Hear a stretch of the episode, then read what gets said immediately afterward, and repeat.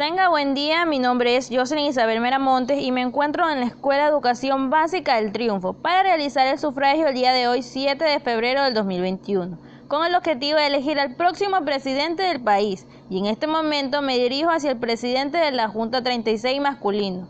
¿Me puede decir su nombre? Muy buenos días, señorita. Mi nombre es Jacob David Meramontes. Y pues nada, dígame las preguntas para poder responder conforme a mis conocimientos adquiridos de la misma.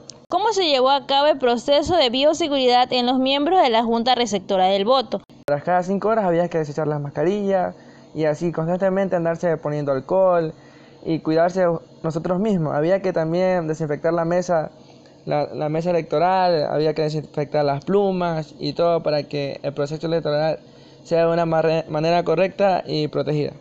Muchas gracias.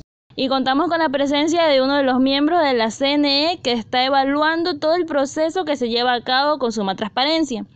En la ciudadanía se están cumpliendo las normas para la prevención del coronavirus. Sí, hasta el momento todo se está llevando con normalidad, las personas están respetando el distanciamiento y aparte de eso están trayendo su alcohol, su mascarilla. Eh, tengo entendido que existe una desesperación en los ciudadanos.